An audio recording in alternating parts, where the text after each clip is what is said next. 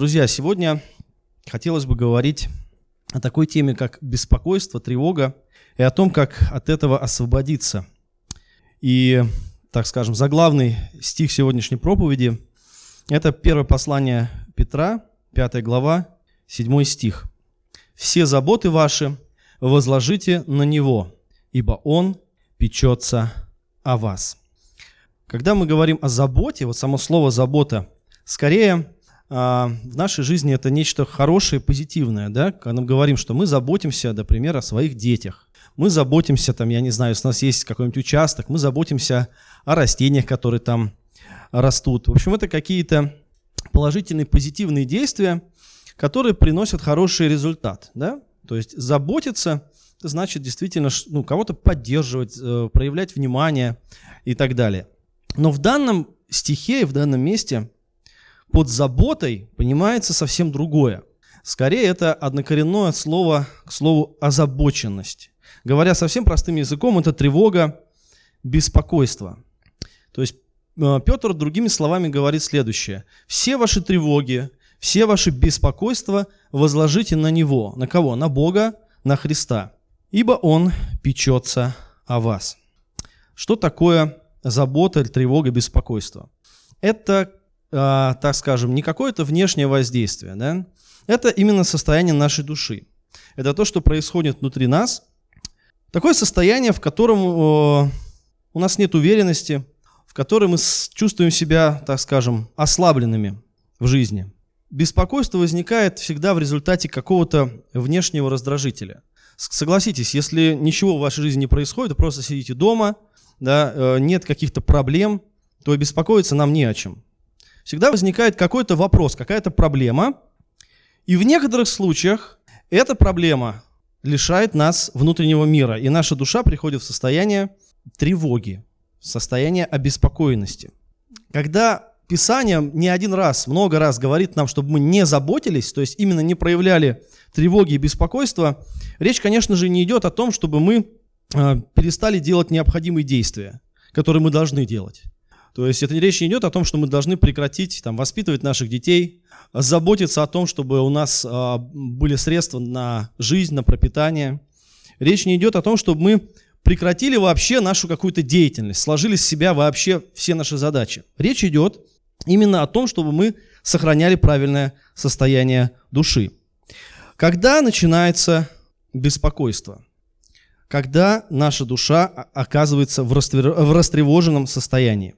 Я тут очень старался, нарисовал вот такое безобразие. Здесь нарисован в серединке человек, да, у него такие молнии, он держится за голову. Ему явно плохо, да, он в растревоженном, обеспокоенном состоянии. Вот вопросики вокруг него – это проблемы. А красный круг – это предел его возможностей, предел того, что мы можем сделать, те задачи, которые мы можем решить. Вот их там всего пять маленьких вопросиков. Но вокруг этого человека еще куча-куча вопросов, побольше, поменьше – которые выходят за границы его возможностей. И человек беспокоится тогда, когда есть что-то, что он перестает контролировать. Как только заканчиваются наши возможности, возможности наших реальных действий, начинается беспокойство. И мы с этим состоянием постоянно сталкиваемся. Когда это происходит? Мы живем, предпринимаем какие-то шаги, решаем какие-то свои задачи, к чему-то стремимся, у нас есть желания, планы – и мы доходим до определенной точки. Вот серенькая стрелочка. Вот мы шли и пришли в некоторую точку. Когда наше будущее не определено, когда для нас будущее не ясно, когда непонятно, не совсем нам понятно, что нас ждет впереди, когда не совсем мы знаем, как правильно поступить. И вот это, в этой точке мы можем расходиться, с, вот оранжевая стрелочка – это Божий план, Божий путь, а голубая стрелочка – это наше представление. И вот в этой точке, когда наши силы заканчиваются, когда у нас есть только какие-то предположения, может быть, планы, и мы, может быть, не всегда знаем Божий план, как действовать дальше, что нас ждет впереди. И вот в этой точке, когда кончается реальная возможность наших действий, и должно начаться э, доверие Богу, возникает беспокойство. Откуда вообще эта тревога берется? Что вообще происходит с нами? Во-первых, наш текст сегодняшний, он говорит о том, что у верующих людей могут быть эти тревоги, беспокойства и заботы. Более того, Петр обращается действительно к верующим людям, к верующим людям того времени и к нам с вами тоже сейчас. Ведь тогда первые христиане испытывали массу проблем. Кроме обычных вот э, повседневных задач, которые, в принципе, каждый человек успешно может решить, будущее их было абсолютно неопределенным и сложным. Человек, когда становился христианином, сталкивался с массой проблем. Он испытывал притеснение и гонение со стороны властей, он испытывал очень часто отвержение со стороны родных, он э, был под угрозой, под, под угрозой оказывался потери имущества, потери положения, потери работы и заработка, потери даже места жительства. Человек, который сохран... становился христианином, мог оказаться просто, знаете, говоря нашим языком, бомжом. Это в лучшем случае. А в худшем случае он мог быть подвергнут э, пыткам. Его могли э, заставить, э, попытаться заставить отречься от Христа и так далее. И действительно, церковь тогда была очень гонима. И э, многие люди действительно находились в этих стесненных обстоятельствах. И Петр говорит, что у верующих могут быть эти тревоги и обеспокоенность. Более того, он говорит, что их может быть много. Смотрите, все заботы ваши, не некоторые, а все. То есть их может быть реально много. Но откуда, в принципе, а, в нас, в нашей душе, в нашем сердце, в наших мыслях а, берутся эти тревоги? Мы уже сказали, что мы Тревога возникает в том месте, когда заканчиваются наши возможности, когда мы перестаем что-то контролировать. А это положение как таковое, оно взялось сначала, с самого начала, с грехопадения. Когда человек отвернулся от Бога, другими словами, он сказал, я сейчас, теперь хочу строить свою жизнь без Бога, и я как являюсь Богом для своей жизни, тем, кто все определяет. До грехопадения, когда Адам и Ева жили в Эдемском саду, не было причины и повода для тревоги и беспокойства, потому что все было под Божьим контролем. Все будущее, все настоящее для них определял Бог. Но когда люди отвергли Бога, они оказались в мире, где не могут контролировать на самом деле почти ничего. Если мы посмотрим на историю, на нашу жизнь, мы увидим, что это постоянное стремление человека контролировать все больше и больше. Все, на что направлен сегодняшний там научно-технический прогресс, а, исследования различные, все направлено на то, чтобы мы контролировали как можно больше. И именно это нам, казалось бы, может принести покой. Мы стараемся взять под контроль природу, болезни, экономическую ситуацию. Просто в своей жизни мы стараемся достичь такого положения, чтобы как можно меньше в нашей жизни оставалось переменных каких-то, каких-то неопределенных факторов. Нам хочется, чтобы все было как можно надежнее и прочнее, чтобы мы не беспокоились об этом. Но когда мы стремимся все взять под свой контроль, это изначально, это стремление изначально э, обречено на неудачу. Всегда будет что-то, что выходит из-под нашего контроля. Э, люди с древних времен пытались взять под контроль то, что больше их. Мы читаем про языческие культы, когда люди, пытаясь обратиться, так скажем, к магическим методам, воздействовать на то, что для них недоступно, пытались получить какие-то силы, какие-то, хотя бы какую-то уверенность, пусть призрачную, на то, что все будет хорошо. Они боялись там, явлений природы, неурожая, там, нашествия врагов и так далее. Но сегодня, с развитием э, всего-всего в нашем мире, тревог-то не стало меньше. Мы боимся там, терроризма, боимся э, экономических кризисов, обвалов, э, боимся сейчас э, этих вирусов, против которых мы оказались со всеми нашими достижениями бессильны. И чем больше этих факторов, которые выходят за наш, рамки наших возможностей, тем больше наша тревожность нарастает. А, но есть еще одна самая главная причина, а, от, э, а, от которой возникает вот эта тревожность внутренняя у людей неверующих. Все дело в том, что люди живут и действительно стремятся всю жизнь взять под свой контроль, прожить жизнь так, как хочется им. Но любой человек, даже неверующий, он где-то внутри, где-то подсознательно понимает, что такое добро и зло, что такое истина, неправда, и понимает, что все, что он здесь делает на земле, рано или поздно за это он будет отвечать перед Богом. Это знание и понимание на глубинном уровне заложено в нас Богом.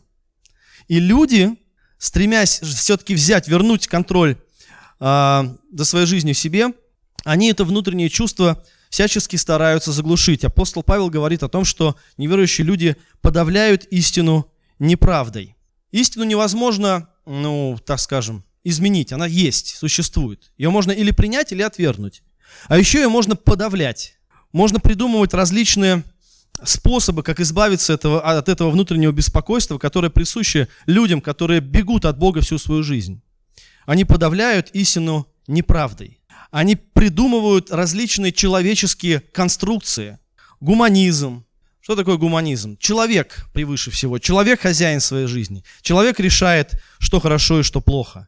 И свобода человека, она является выше, чем истина.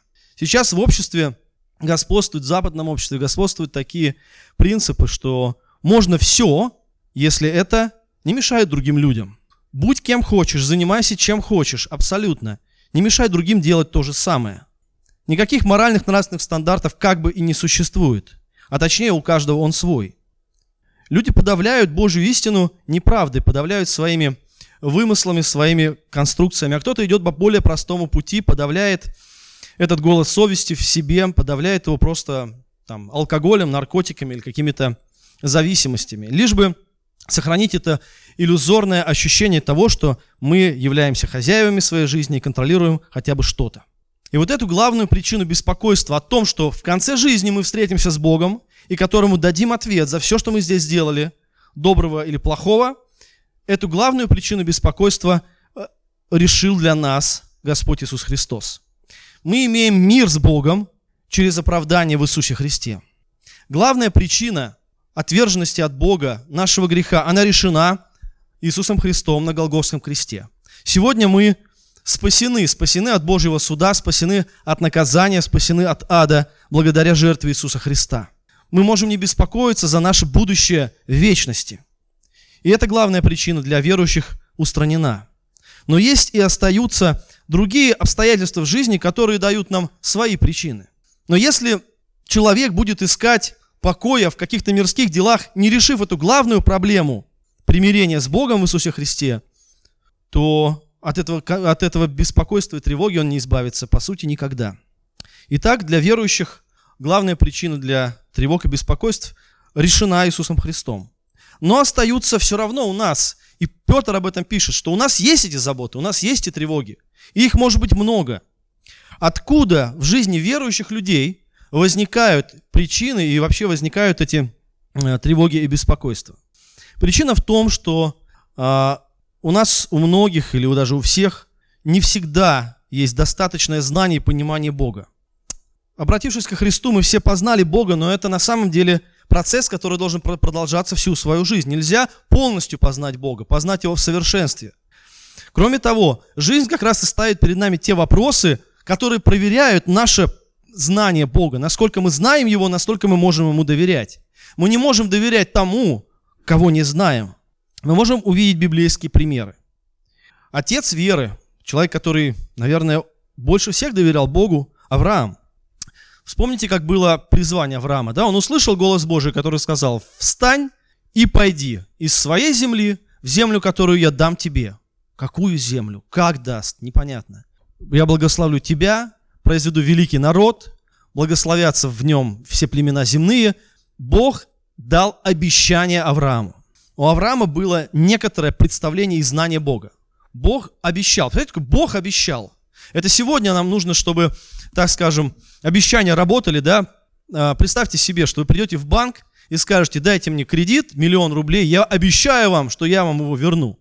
Ха, Просто слово «обещаю», да, маловато сегодня для нас. Нам нужно что? Предоставить все свои данные, поставить печать, подпись, заключить договор, еще кого-то позвать, еще третью сторону до поручителя за тебя, потому что есть это недоверие. И банк, кстати говоря, тревожится о том, что не получит свои деньги обратно.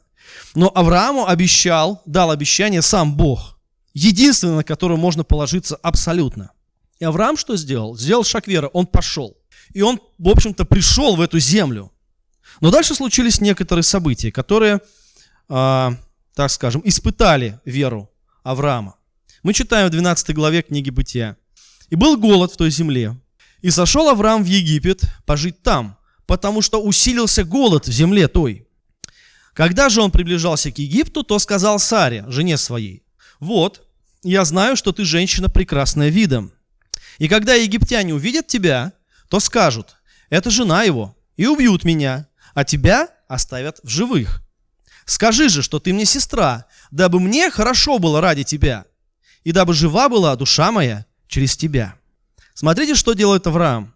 У него есть обещание от Бога, что он его благословит, сохранит, даст ему землю, ему и его потомкам. Что делает Авраам? Он сталкивается с проблемой. Голод. Согласитесь, если сейчас наступит голод и в магазинах исчезнет еда, у нас появится повод для тревоги и для беспокойства, что нам есть, чем кормить свою семью. И вот Авраам оказался перед, вот, в общем-то, вот этой схемой, которую мы видели раньше. Вот эта точка. И с одной стороны Божье обетование, а с другой стороны голод, и надо что-то делать. Как вы думаете, если Авраам остался бы в этой земле, не пошел в Египет, Бог бы его сохранил? Сохранил. Но для этого нужно было выбрать шаг доверия Богу. Но Авраам идет в Египет. Дальше что он делает? Он э, создает умственную конструкцию. Вот мы придем в Египет, вот египтяне увидят. Понимаете, это ничего еще не произошло, это его предположение. Они увидят Сару, они скажут, что она красивая, увидят, что она красивая. Они убьют меня, оставят Сару в живых. Давай прибегнем к своему решению, придумаем что-то, как справиться с этой гипотетической проблемой. Ты что? Мы прибегнем к обману. Ты скажешь, ты моя сестра, мне будет хорошо, и мы выживем. Цель какая у Авраама? Выжить. Он бежит от голода, хочет спастись от э, египтян, которые могут его убить. В общем-то, тревоги достаточно серьезные. Голод и смерть от руки врагов, можно сказать. В этой конструкции Авраам предположение вообще нет Бога. Он нигде не говорит, мы придем в Египет, и Бог нас сохранит. Там они захотят э, там, э, меня убить, но Бог мне обещал, что Он меня сохранит, и все будет хорошо. И самое интересное, что ведь чем эта история заканчивается? Тем, что Бог вмешался. В, даже в любом случае, смотрите, Авраам пошел по-своему, но все равно Бог вмешался и поразил ударами дом фараона, вернул Сару э, Аврааму и вернул их в итоге обратно из Египта в землю, в обетованную.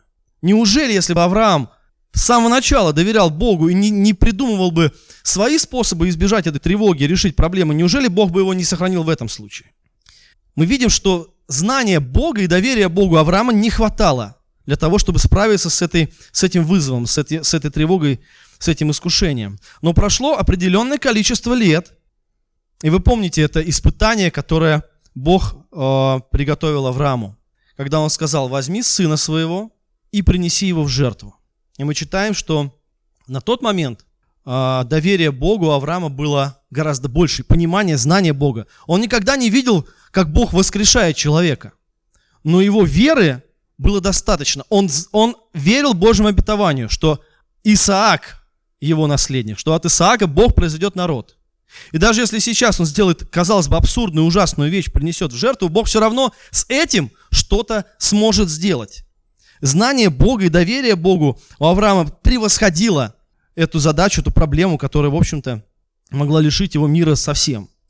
Мы можем также вспомнить историю э, с Давидом. Э, помните, как началась вообще история Давида? Да? Он э, сделал первый свой подвиг, скажем так. Это он победил Голиафа. Но что происходило тогда? Тогда стояли войска Израиля напротив войск филистимлян много дней. И каждый день выходил этот Голиаф и говорил, что, во-первых, он поносил Бога, поносил Божий народ. И он вызывал, говорит, выйдите, кто-то со мной сразитесь. И там стояли войны, профессиональные войны, которые прекрасно осознавали свои возможности. Они понимали, что, что они могут, кого они могут одолеть, кого они не могут одолеть, с кем могут справиться, с кем не могут справиться. И они были объяты ужасом и страхом. Проблема была явно больше, чем их возможности. Все. У них тряслись коленки. И приходит Давид, который, казалось бы, если бы он трезво оценил свои возможности, то, собственно, на него так все и смотрели сначала. Ты куда вообще пришел? Там, ты мальчик там, с красивым лицом, пастух, да? ты вообще не воин. Но у Давида было понимание Бога. Он говорит, это, вот глядя на Голиафа, он видел не э, человека, который превосходит его человеческие возможности. Он видел, говорит, этот необрезанный филистимлянин э, поносит э, Бога и Божий народ. Он не может победить. Его знание Бога, его доверие Богу не зависело от того, что он видит глазами сейчас. Он, Бог предаст его в руки мои, потому что я с Богом, а он нет. И не важно, что он сильнее, он вооружен, там огромного роста и так далее. Доверие Давида было больше, чем та проблема, с которой он столкнулся. Но прошло какое-то время, и когда Саул начал преследовать Давида, он бежал к Анхусу, к царю Гевскому. И там люди такие поняли, о, это Давид, Это тот самый Давид. И Давид забеспокоился, испугался того, что они могут с ним что-то сделать. И какой он выбирает путь, если вы вспомните, он притворился безумным, он там слюни по бороде пускал там, чтобы они на него посмотрели, сказали, ой, да он, он с ума сошел, он не представляет ни интереса, ни опасности для нас. То есть он выбрал вот такой путь. То есть в тот момент его сердце, возможно, дрогнуло, и он решил вот каким-то вот таким вот нелепым способом решить эту проблему. Если вы помните, один из самых серьезных грехов Давида был в том, что он сделал перепись, исчислил во, во, войска свои. Было Божье обетование, что Бог всегда будет с Давидом и даст ему победу. Всегда. А в противовес этому он решил посчитать свои войска, взвесить свои силы. Как будто бы от количества войск и от того, что он знает, сколько у него войск, в каком городе стоит. Это даст ему мир. Вот это, это он э, хотел найти почву, э, так скажем, избавиться от беспокойства, зная, с чем он располагает. И для Бога, в глазах Бога это был очень серьезный грех. Итак, наши э, тревоги часто возникают тогда, когда задача, которая стоит перед нами, больше, чем наше доверие Богу. Можно увидеть вот э, доверие Богу, а, оно не выходит за вот этот красный круг. Какая еще может быть причина наших тревог и беспокойств? Когда мы не полностью покоряемся Богу. Мы знаем, что Бог от нас хочет, но мы по какой-то причине не делаем так. Можно вспомнить израильтян, которые вышли из Египта и пришли э, к земле обетованной и послали разведчиков выведать, какая там земля. И вот вернулись эти 12 человек, и 10 из них говорили, там сильные люди, там укрепленные города, мы не можем их взять. Но Бог говорил через Моисея, идите и сделайте это. Но люди не хотели покориться, люди хотели поступить по-своему.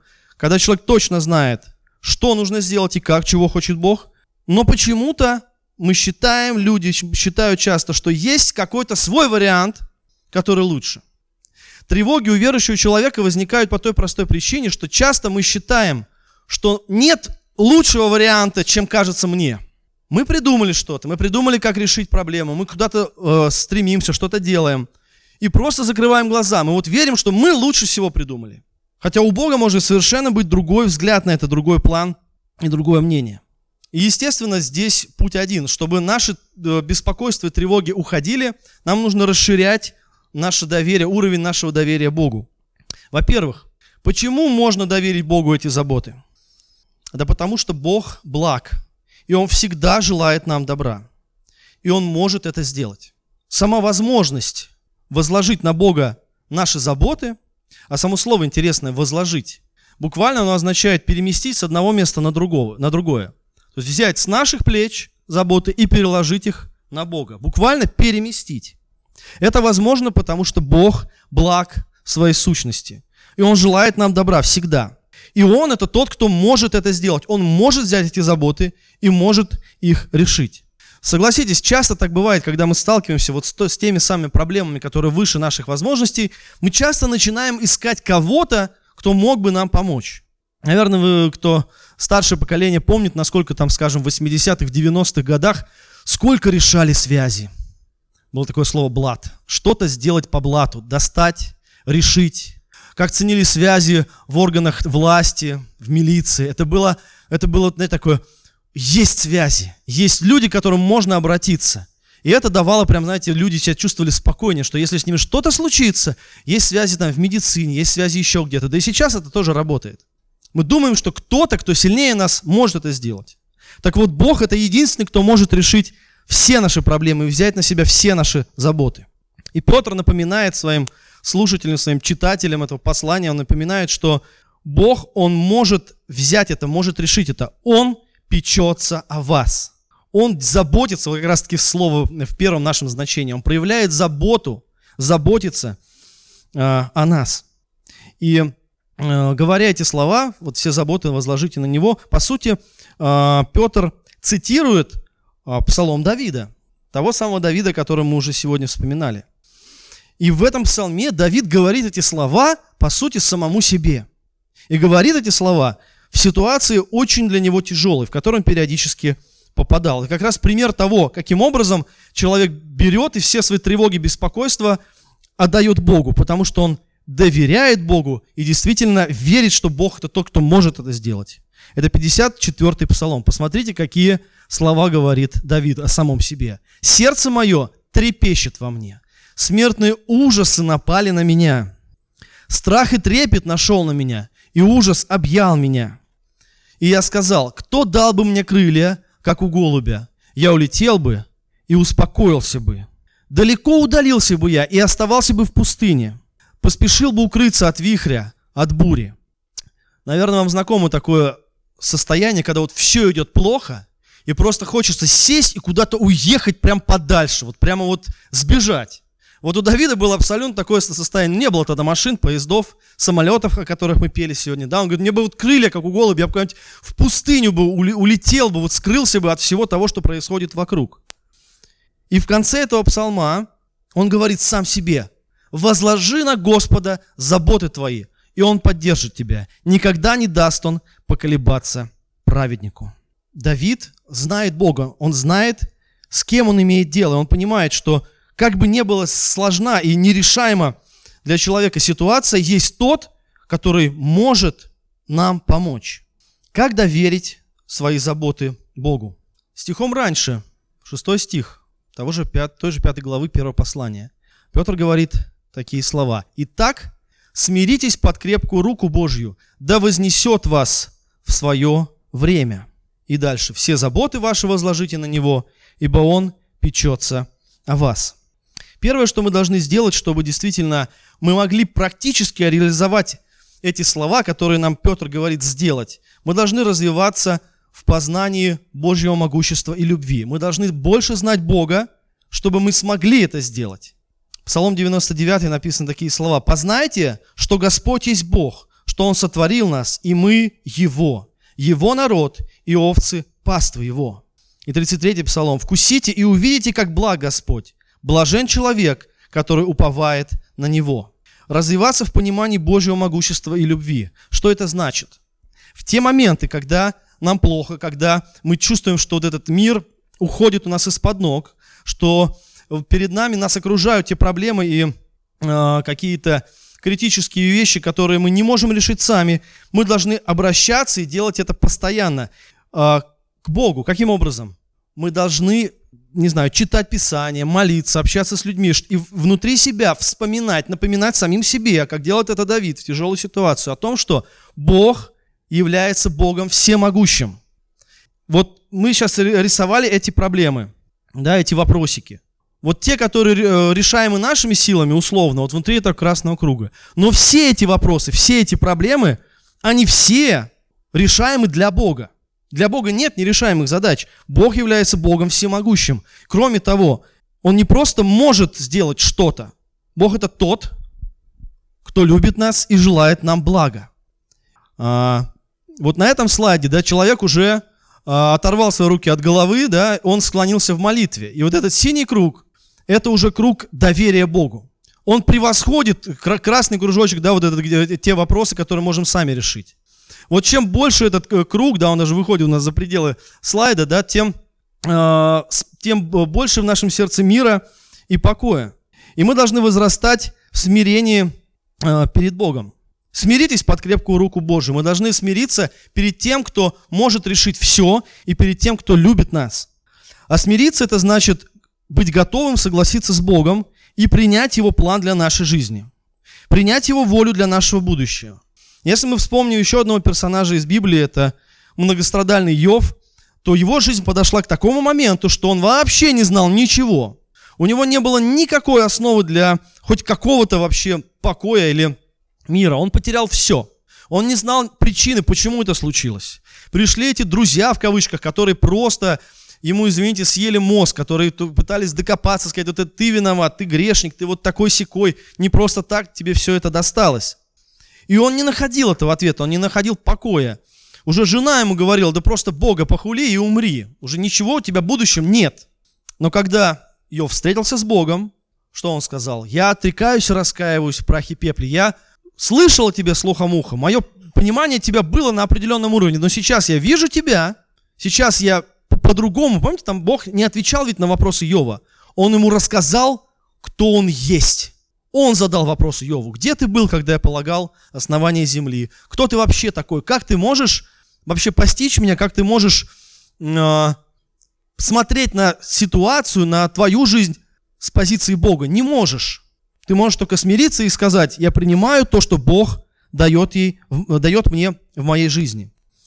В 55 главе пророка Исаии Бог говорит, «Мои мысли не ваши мысли, и не ваши пути, пути мои, говорит Господь, но как небо выше земли, так пути мои выше путей ваших, и мысли мои выше мыслей ваших». И в книге притч сказано, много замыслов в сердце человека, но состоится только определенное Господом. Чем больше у нас мыслей, чем больше вариантов мы перебираем, мы можем смоделировать десятки вариантов развития событий нашего будущего. Но есть определенное Господом, есть Его воля для нашего будущего. И мы можем или пытаться взять контроль в свои руки, или смириться перед Богом, довериться Ему и смиренно идти за Ним. Мы должны доверить Богу результат. Мы всегда переживаем о том, чем же закончатся наши усилия, наши какие-то мероприятия. Но мы должны доверить Богу результат. Мы начинаем какое-то дело, но мы должны понимать, что получится у нас или нет, зависит в конечном счете от Бога. И перестать об этом тревожиться. Мы должны делать то, что мы должны делать, а результат доверить Богу. Апостол Павел говорит в послании филиппийцам, не заботьтесь ни о чем, опять это слово, не заботьтесь, ни о чем, вообще ни о чем. Но всегда в молитве и прошении с благодарением открывайте свои желания пред Богом. И мир Божий, который превыше всякого ума, соблюдет ваши сердца и помышления ваши во Христе Иисусе. Когда мы, мы, мы говорим, что мы должны смириться перед Богом, отдать Ему наши заботы, это не значит, что мы не должны иметь желаний или не должны э, прикладывать определенных усилий. Должны. Но должны также понимать, что результат и наше будущее в руках у Бога. Сейчас у нас могут быть тревоги, например, по поводу этого вируса. Заболеем мы или нет? Врачи говорят, что заболеют все рано или поздно. Все должны переболеть, чтобы у нас был иммунитет. А как мы переболеем? А выживем ли мы? А будет ли наше здоровье, наша жизнь под угрозой и в опасности? Все эти вопросы, они связаны с гипотетическим будущим, которое в руках у Бога. Что мы должны сделать? Сказать, Господь, как ты его смотришь, так и будет. А я буду делать то, что должен делать сейчас, соблюдать самоизоляцию, внимательно относиться к себе, своим близким, заботиться друг о друге. А Бог все усмотрит. Все, что выходит за пределы моих возможностей, за этот красный круг, мы должны отдать смиренно Богу. Он лучше нас знает. Его могущество превосходит наше. Он любит и заботится о нас. И Он всегда желает нам добра. Все заботы ваши возложите на Него, ибо Он печется о вас. Давайте будем молиться. Господь, мы благодарим Тебя за то, что в это неспокойное время у нас есть опора, надежная опора – это Твои слова, Твои обещания, Господь, что Ты сохранишь нас, что все дни жизни нашей, Господь, они в Твоей руке, Господь. Все, что Ты даешь нам, мы принимаем, Господь. И если будут испытания, если будет тяжелое время, мы верим, что Ты будешь с нами. И у Тебя всегда есть лучший выход, лучше, чем мы можем придумать сами. Ты благослови, чтобы мы не теряли этого внутреннего мира, Господь, но во всем доверяли Тебе. Чтобы мы научались смиряться пред Тобою, что мы доверяли Тебе, Господь. А, даже когда нам кажется, что выхода нет, у Тебя всегда есть выход. Благослови нас, Господь, наши семьи, наших детей, нашу церковь во имя Иисуса Христа. Аминь.